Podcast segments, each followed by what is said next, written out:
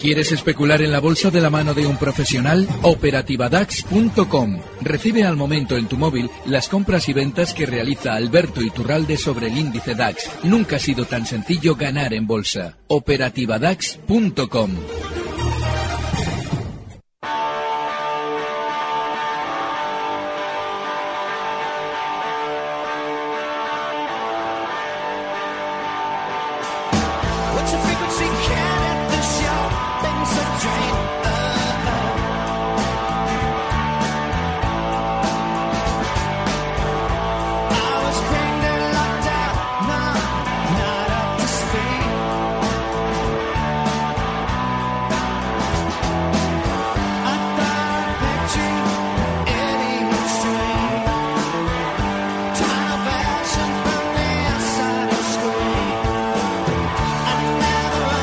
Estamos con don Alberto Iturralde, es analista independiente, responsable de días de bolsa. Don Alberto, buenas tardes. Muy buenas tardes. Hemos empezado bien la semana, ¿eh? En las bolsas. Estados Unidos Sí. ya sabe usted que siguen a lo suyo, pero en el IBEX y en la bolsa europea, ¿qué? Bueno, de Pinta nosotros, mejor, ¿no? Sí, eh, nosotros no tenemos la volatilidad tan baja como ellos.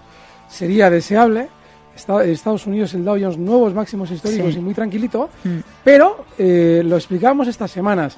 Era muy poco probable que el mercado europeo se descolgara a la baja porque cuando en Estados Unidos subían con tranquilidad, aquí, aun estando laterales, se estaban haciendo trampas en cada recorte. Es decir, nos enseñaban el lado bajista para luego a todo correr recuperarlo. Y eso normalmente es una forma de sacar a los especuladores que se desesperan porque ven que en Europa no hay carrera y sin embargo en Estados Unidos sí. Sí. Y una vez que se les ha sacado, ya se puede rebotar, que es lo que estamos haciendo ahora.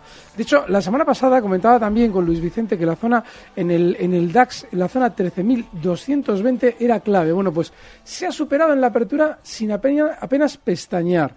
Con lo cual, nada, tenemos que seguir alcistas y el siguiente objetivo para el DAX ahora mismo se encuentra ya en niveles, está en los 13.400 ahora mismo para el DAX ETRA en el índice como objetivo alcista. Está muy bien el DAX. Mm, Ya, ¿y nuestro IBEX qué? Nuestro IBEX los 10.500, también lo comentábamos, que esa zona eh, 10.200, aunque marcásemos por, por debajo, no era grave y a partir de ahí, es que, a ver, pasa algo muy importante. Si recuerdas el año pasado, se hablaba mucho del rally de fin de año. Tanto se hablaba que yo te traje una estadística que te demostraba que el rally de fin de año no era nada del otro mundo. Desde entonces, todos los opinadores se hicieron eco de la estadística y todos ya están relativizando la importancia del rally de fin de año. Bueno, pues ahora hay que entender lo que está pasando. Si nadie habla del rally de fin de año, porque casi nadie está hablando de él, y hemos tenido un susto a primeros de diciembre, como lo hemos tenido durante los últimos 10 días, Carne de cañón para el rally de fin de año. Claro, lo normal es que ahora subamos precisamente después de haber sacado a todo el mundo. Por eso yo estos días decía que sí, que probablemente este año sí lo tengamos. Mm.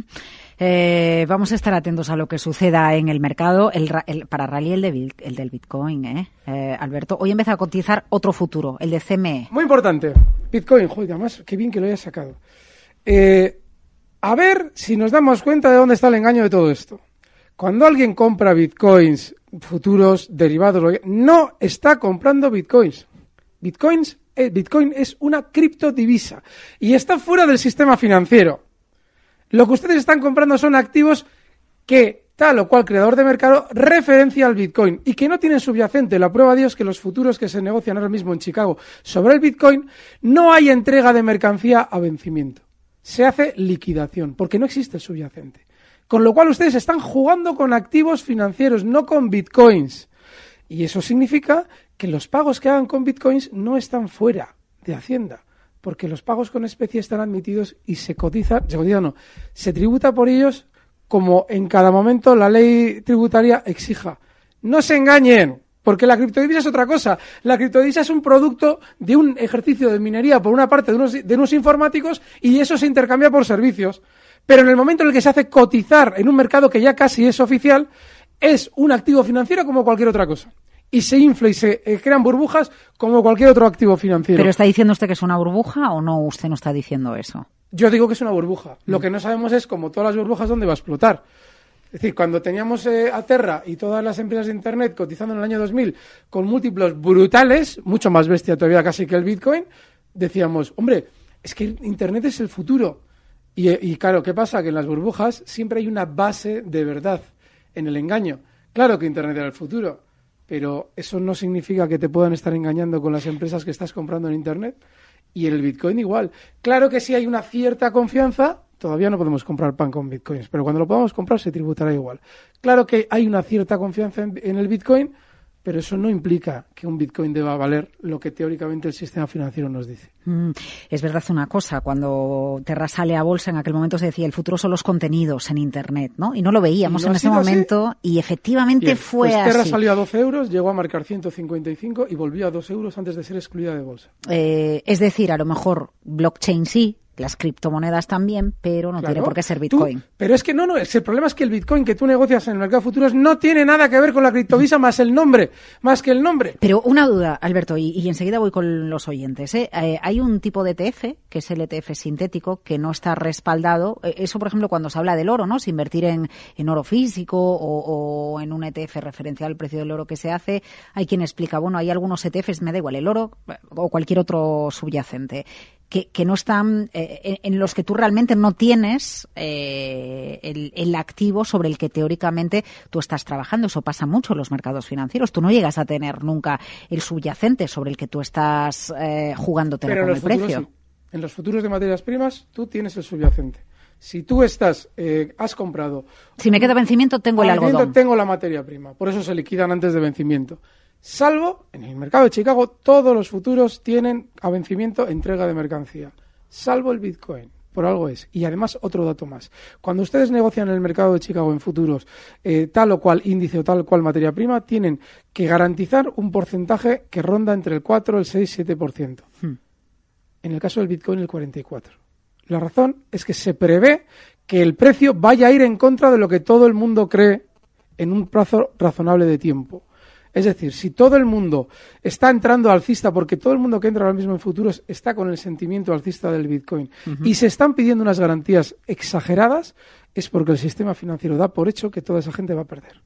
Eh, sí, y da la sensación de que se saca un producto porque como todo el mundo lo demanda, Claro. eh, hay que tenerlo ahí para Claro. dar salida al hambre y las ansias que hay de Y criptomonedas. repito, no es ninguna criptomoneda, es el nombre del Bitcoin. La criptomoneda es algo que escapa por completo al sistema financiero.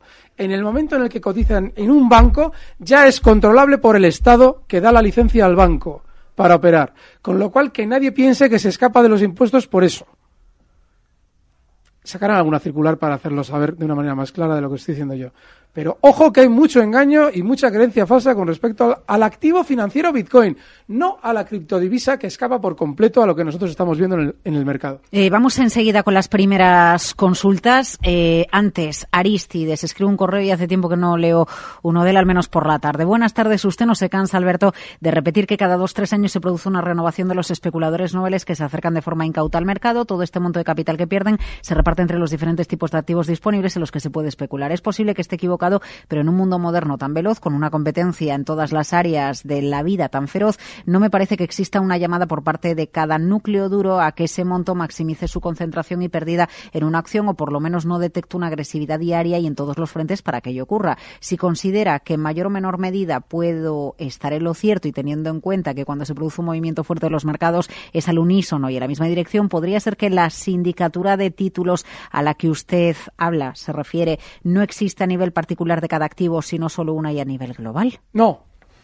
Sí que hay una coordinación global, pero la sindicatura es particular de cada título. Por ejemplo, cada, cada acción tiene su engaño. Celtia en su día era el John Delis. Engañaba a todo el mundo con el John Delis. Cada uno tiene su historia. Este, Repsol, pues que descubría nuevos pozos de petróleo. Luego nos enteramos que esos pozos de petróleo estaban ya descubiertos hacía 10 años, pero nos lo contaban ahora para que picásemos. Cada precio tiene su engaño y se coloca en la información en el momento adecuado a su manera. Pero cada precio tiene su sindicatura interna, es decir, el núcleo duro que son accionistas mayoritarios que dejan las acciones sindicadas a una entidad financiera para que ponga el crédito y con dinero y esas acciones se manipule. Y eso se coordina a nivel global, se coordina, pero no. Cada, cada empresa es un mundo totalmente y un microcosmos totalmente distinto. Vamos a una consulta en eh, el audio WhatsApp 687050600. Hola, buenas tardes. Me llamo Rubén, soy de Lorrio y quería consultarle a don Alberto sobre Farmamar, a ver si del Roma. posible que hayan dado ya por concluido el robo eh, y la vayan a dar matarile, o en su defecto llevarla a cotizar en la inmundicia del céntimo, algo así como a Bengoa. Eso por un lado. Y por el otro, quiero pedirle confirmación para una operación de cortos que le consulté el otro día en Air France.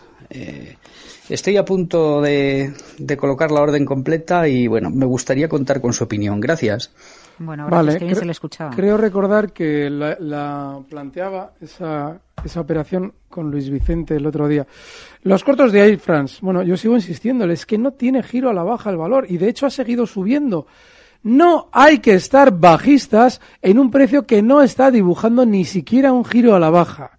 Que se pueda frenar, lo comentábamos el otro día, la resistencia que estaba alcanzando, pero que no había nada. Bueno, pues ya la está terminando de alcanzar poquito a poquito y como ves sigue subiendo. No hay que estar a la contra. ¿Por qué ir Francis? Joder, si es que no habrá cosas. Bankia para abrir cortos. Faramar, que si estarán ya, habrán rematado. Yo creo que no. Yo creo que todavía no lo van a llevar al céntimo por una razón.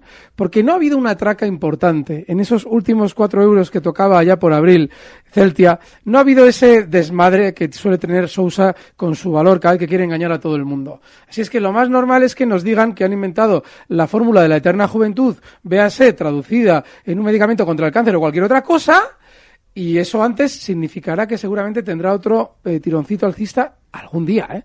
Pero es muy importante. En este valor no hay que estar pendiente. ¿eh? Eh, porque Hay que dice con más. tanta contundencia lo de Bankia, cortos en Bankia. Es que lo, lo explicamos la semana pasada. Cuando el gobierno eh, pone en la palestra el valor para recordarnos que existe Bankia, días antes lo han calentado. Durante tres sesiones lo han calentado un 7% en contra de todo el mercado.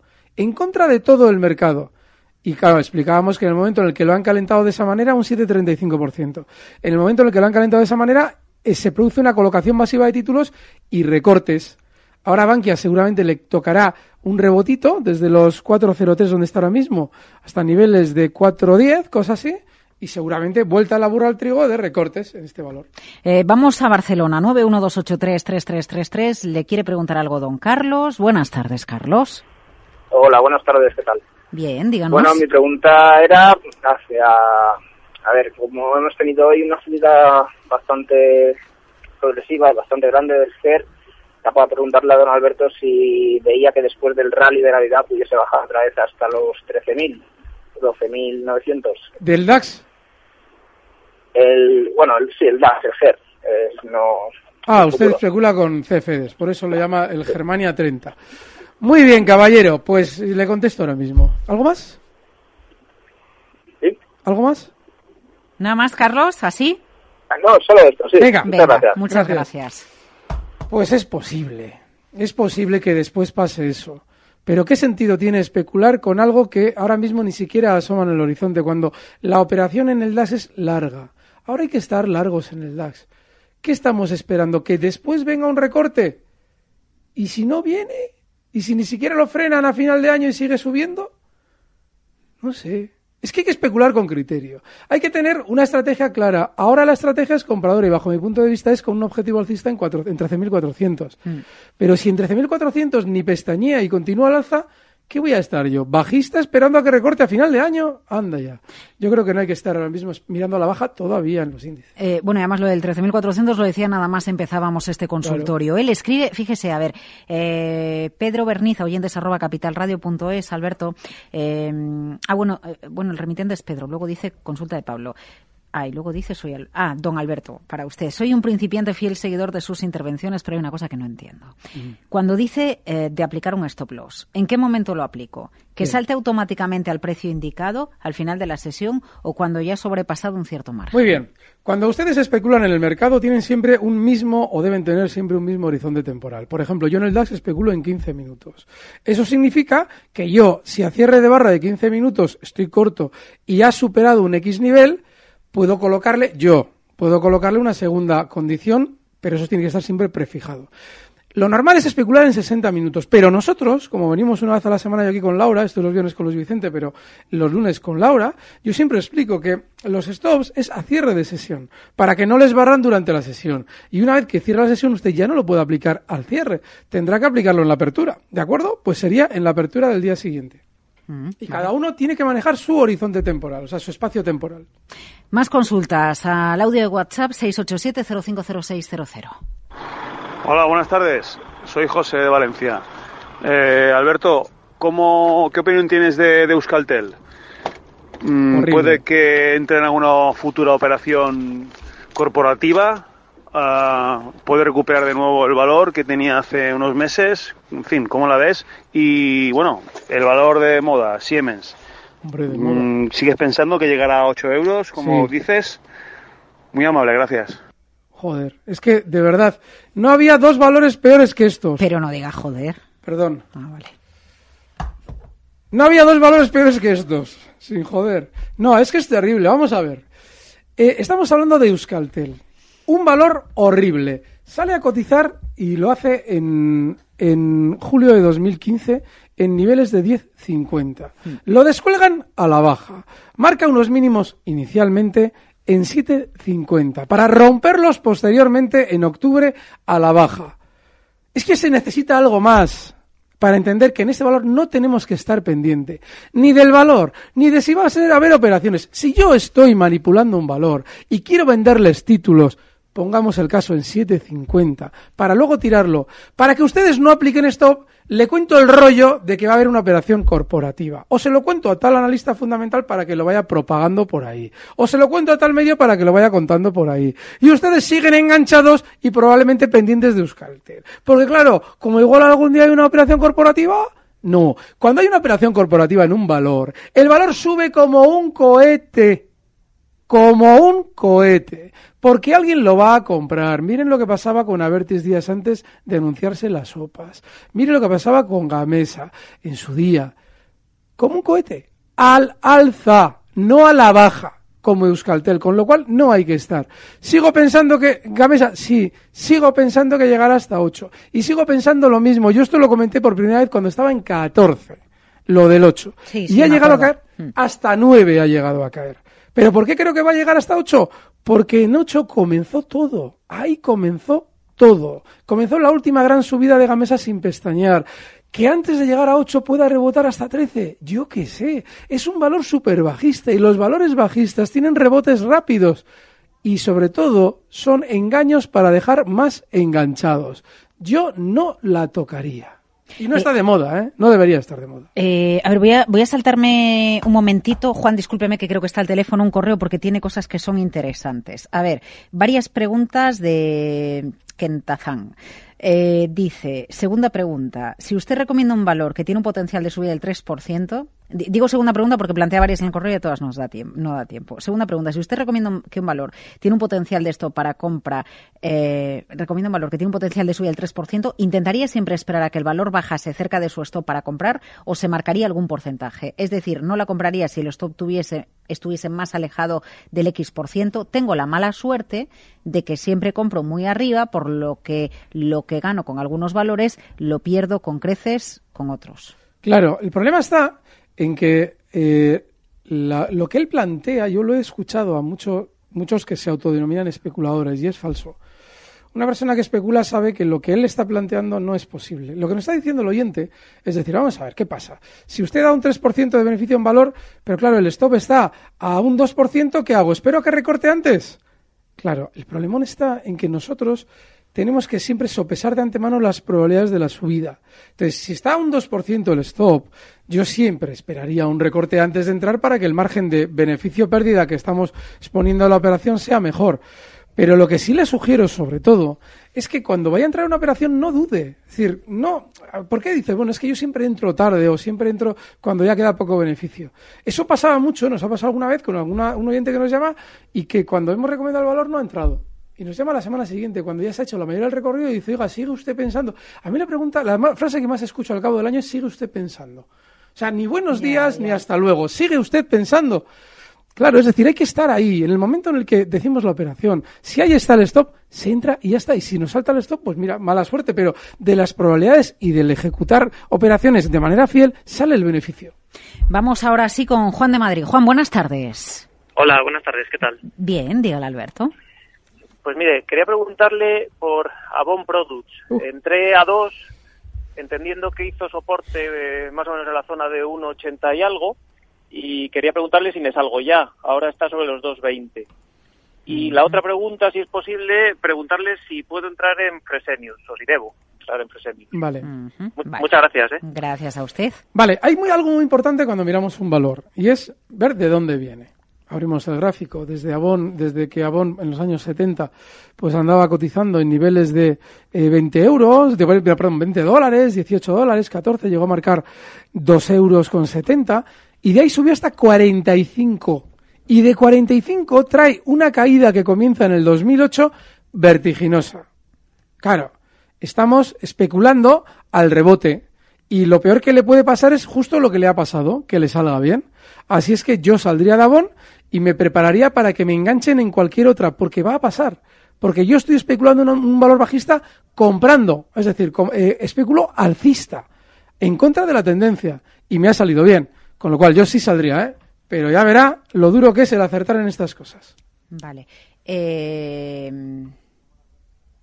Ah, ya ha dicho algo de Claro, Fresenius. Fresenius, sí. Vale, otra. Sí, sí, podemos ir ahí. Sí, es que por además- cierto, antes en, en un correo le preguntaban también eh, por Bonovia, que está muy de moda. Hoy, de hecho, se ha ido a comprar una empresa austríaca. Todo Vale. el mundo está hablando de Bonovia. ¿eh? Vale, pues nada, Bueno, primer- es una- primero es una pena. Fresenius. Es una pena porque yo su día la, la traje varias veces aquí, ahora la miramos Sí, con sí. novia. Fresenius. Hace dos semanas lo comentábamos con Luis Vicente, andaba rondando zonas de 64. Y comentábamos que subiría hasta ese nivel 67 en principio de resistencia porque tenía una grandísima sobreventa. Ya no, ya no hay que estar. Que puede tener rebote, sí, pero la operación era en su momento y además rapidísimo. Explicábamos que tenía tal sobreventa que lo normal es que rebotase con fuerza. Bonovia, Nuevos máximos históricos hoy. Yo me subí en su día al valor. Quien haya entrado con nosotros ha hecho un beneficio de la leche. Voy a hablar bien a partir de ahora. Para que no me eches la bronca, Laura. Y, y ha llegado ya hasta el nivel 42. De manera que yo creo que me empiezo ya a abstener de un valor que ha realizado esta subida y sobre todo que por lo que nos comentas Laura ya está dando noticias teóricamente positivas. Sí, hoy ha comprado, ha, sido, ha habido varios movimientos corporativos en Europa y uno de ellos es una empresa promotora inmobiliaria, Bonovia, y ha comprado en Austria otra empresa. Eso no es especialmente quizás relevante, aunque salgan las noticias, pero sí ya me haría a mí tener ya cierto cuidado. Lo seguiremos durante estos días, porque si durante estos días sigue dando oportunidades las traeremos, pero yo ya empiezo a tener mucho miedo con Bonovia. Y Eh. ojo, eh, está en nuevos máximos históricos, con lo cual todos han ganado. Eh, vamos a audio de WhatsApp 687050600. Buenas tardes, don Alberto. Tengo unas pocas Santanderes compradas a 5.65. Oí su podcast del viernes en el que usted decía que esta acción está hecho un tostón, pero ya fue tarde, ya las había comprado. ¿Me podría dar, por favor, precio objetivo y stop loss? Es para una operación rápida. Muy amable. Muchísimas gracias. Vale. Hasta luego. No, muchas gracias, pero es que lo del tostón lo llevo diciendo cinco meses, no solamente el viernes. E insisto, es un valor aburridísimo. Una, un punto de salida, pues fíjense, eh, el último máximo que marcaba en todo este lateral importante está en 5,75. Ese es un posible punto de salida. Pero es como el IBEX. No, el IBEX está bajista incluso.